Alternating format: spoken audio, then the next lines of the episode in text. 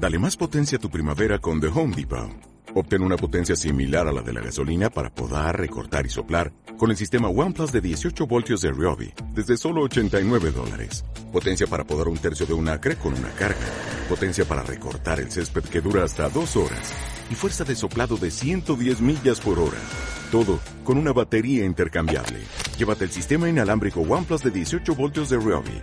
Solo en The Home Depot. Haces más.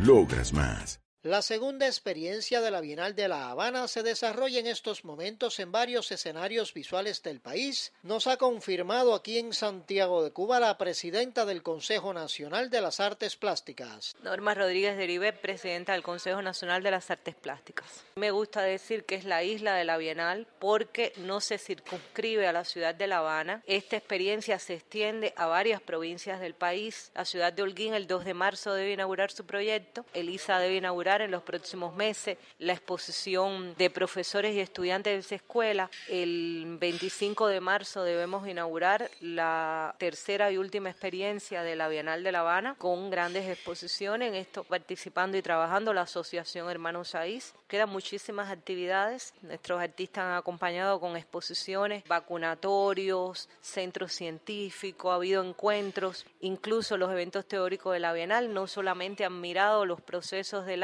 sino también el mundo científico en los que las artes visuales trata de realizar una mirada provocadora hacia la realidad y hacia el futuro. Con el lema Futuro y Contemporaneidad de la Bienal de La Habana, que muy bien pudiera llamarse la Isla de la Bienal, extiende sus propuestas estéticas a los espacios virtuales y a las redes sociales, visualizando las galerías cubanas. Yo soy Sergio Martínez Martínez junto a Jorge Maura en el sitio web de la UNIAC.